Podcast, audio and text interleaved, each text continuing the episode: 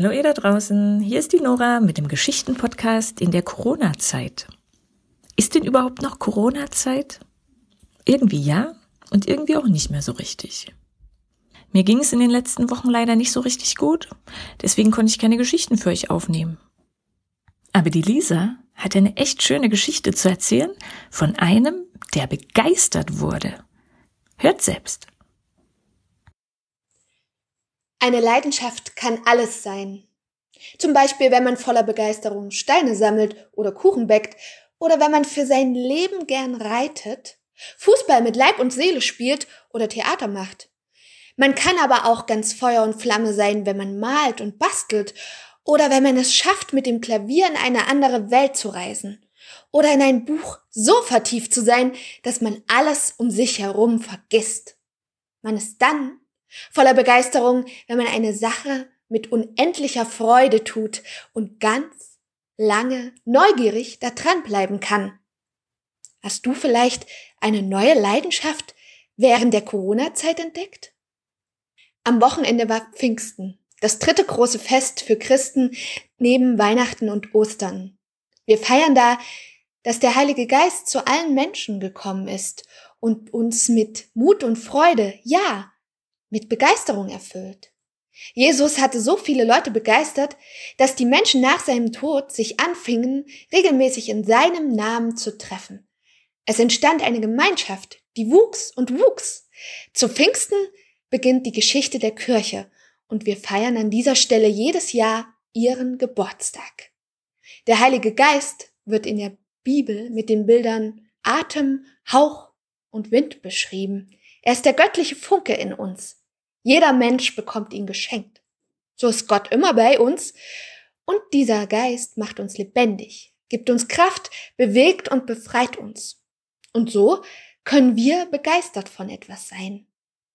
Ich glaube, dass man den Heiligen Geist in der Leidenschaft für eine Sache spüren kann. Jeder Mensch begeistert sich für etwas anderes. Das erstmal zu entdecken kann dauern, aber dafür ist es auch nie zu spät. Ich möchte euch heute von einem Mann erzählen, der seine Begeisterung erst durch Zufall entdeckt hat, als er schon erwachsen war. Er begann mit dem Licht zu spielen. Er war so Feuer und Flamme davon, dass er es sogar zu seinem Beruf machte. Und er konnte mit seinem Tun anderen Menschen und der Natur helfen. Aber hört selbst. Auf geht's.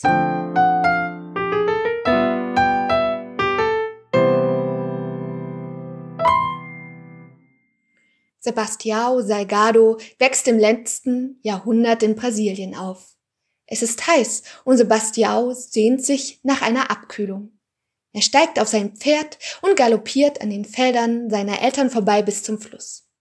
Dort bindet Sebastião sein Pferd an einen Stamm fest, zieht seine Sachen aus und springt ins Wasser. Er entdeckt den dreieckigen Kopf eines Kaimans, der zur Familie der Krokodile gehört. Aber er hat keine Angst. Er weiß, dass dieses Reptil ihn nicht angreifen wird, weil es nur Fische und kleine Tiere jagt. Sebastiao taucht unter Wasser. Er denkt an morgen. Da werden seine Eltern, die einen großen Bauernhof haben, ihn das erste Mal mit auf die große Reise nehmen. Denn einmal im Jahr werden die Tiere zum Schlachthof getrieben. Das bedeutet einen Ritt von 50 Tagen.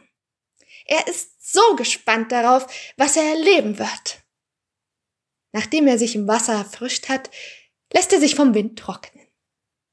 So wächst Sebastiao auf. Seine Familie ist weder superreich noch total arm.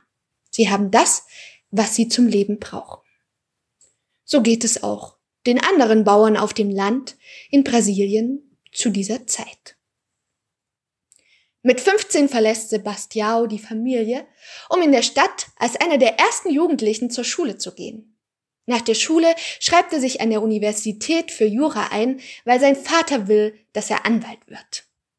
Er müht und quält sich an der Universität. Seine Leidenschaft wird es nicht. Er bricht das Studium ab und fängt an, Wirtschaft zu studieren. In Brasilien gibt es zu dieser Zeit gerade einen Umbruch. Der neue Präsident will das Land zu einem modernen Industrieland machen. Doch dann beginnt der Umbruch seine Schatten zu werfen. In den Städten gibt es immer mehr Menschen, die arbeitslos oder gar obdachlos sind. In weniger als zehn Jahren wird die Situation immer schlimmer. Dann wird die Regierung gestürzt und ein Militärregime übernimmt die Macht. Die Bevölkerung protestiert. Sebastiao und seine Freundin Lelia schließen sich den Protesten an. Menschen, die gegen das Regime kämpfen, geraten in eine immer größere Gefahr. Nachdem Sebastiao seinen Abschluss in der Uni gemacht hat, heiratet er Lelia und sie müssen fliehen.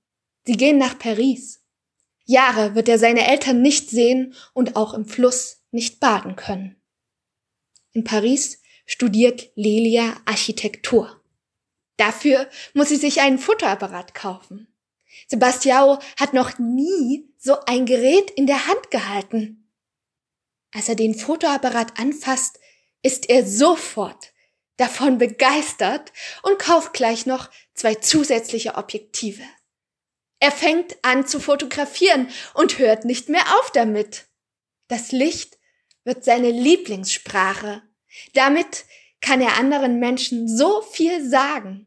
Sebastiao hat seine große Leidenschaft entdeckt. Er arbeitet für ein Wirtschaftsunternehmen und reist dafür nach Ruanda in Afrika. Überall macht er Fotos, weil er so begeistert ist. Ruanda erinnert ihn an Brasilien. Er fühlt sich unglaublich wohl dort. Manchmal hat er das Gefühl, in seiner alten Heimat zu sein. Es beginnt die Zeit, in der Sebastiao lieber fotografiert, als für das Wirtschaftsunternehmen zu arbeiten. Lelia ermutigt ihn. Lass uns unser Leben genießen. Gib deinen Job auf und folge deiner großen Leidenschaft. So kündigt Sebastiao seine Arbeit und wird Fotograf. Die beiden kaufen von ihrem gesparten Geld eine Fotoausrüstung und brechen gemeinsam nach Afrika auf. Sebastiao macht Fotos. Lelia entwickelt sie und verkauft sie an Zeitschriften. Das erste verkaufte Foto wird in Frankreich schnell berühmt. So wird Sebastiao Mitglied in einer Fotoagentur und reist jahrelang um die Welt, um Menschen zu fotografieren. Eines Tages ruft Lelia, Sebastiao, hast du gehört? Wir können zurück nach Brasilien. Endlich nach Hause. Wie schön. Sie fahren als erstes zum Bauernhof seiner Familie. Als sie ankommen, reibt sich Sebastiao die Augen. Nichts ist mehr wie es war. Die Bäume seiner Kindheit sind abgeholzt. Die Bauern leben in Armut. Sie haben ihr Land an Großgrundbesitzer verkauft und leben jetzt armselig an den Rändern der Felder. Er will ihnen helfen und fotografiert sie. Er veröffentlicht ein Buch, das ihre Geschichte erzählt und so die Grausamkeit der Gesellschaft und die Härte des Lebens anklagt. Das Buch wird sehr bekannt und ganz viele Leute führen auf der Welt mit dem Schicksal dieser brasilianischen Bauern mit. Daraus entsteht die Idee für eine große Ausstellung, die die Arbeit der Menschen ehrt. Dafür fotografiert Sebastiao Arbeiter von China bis nach Indonesien und von Kuba bis nach Italien, die dank ihres Wissens nützliche Dinge erschaffen. Außerdem zeigt er so auch die Arbeitsbedingungen in den Fabriken. Da er selbst einmal aus Brasilien fliehen musste, interessieren ihn besonders die Menschen, die vor Regime, Krieg, Armut und Hunger flüchten. So beginnt er ein neues Projekt. Exodus, der Auszug. Er macht sich wieder auf die Reise. Er begleitet die Menschen auf der Flucht, geht mit ihnen mit, schenkt ihnen Zeit, hört ihnen zu. Mit seinen Fotos hilft der UNICEF, indem er die Gesichter der Kinder und Erwachsenen fotografiert, die den Kontakt zu ihren Liebsten verloren haben. In Ruanda, wo er schon einmal war, erwartet ihn ein ganz schrecklicher Krieg. Er kann nicht fassen, dass es das Land ist, wo er vor Jahren seine ersten Fotos gemacht hat. Er kann das Elend der Welt nicht mehr sehen. Er kann keine Fotos mehr machen, um die Ungerechtigkeit der Welt anzuprangern. Er hat irgendwie den Glauben an das Gute im Menschen verloren, weil er so viel Schlechtes gesehen hat. Lelia schlägt vor, auf den Bauernhof seiner Eltern zurückzukehren. Diese Idee gefällt Sebastiao. Sie reisen wieder nach Brasilien. Doch dort ist die Lage noch schlimmer geworden. Wegen der fehlenden Bäume sammelt sich kein Regenwasser mehr und die Erde ist so trocken wie eine Wüste. Lelia und Sebastiao wollen etwas tun. Und das machen sie auch. Sie beginnen dort, den Regenwald wieder aufzuforsten. Sie pflanzen 2,5 Millionen Bäume und wollen so auch die Tiere zurückholen. Schon ein Jahr später überzieht die trockene Ebene ein zartes Grün, das Insekten anlockt. Ja, und wirklich, auch andere Tiere kehren zurück.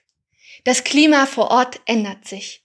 Es regnet wieder und Sebastiao schöpft neue Hoffnung für die Welt.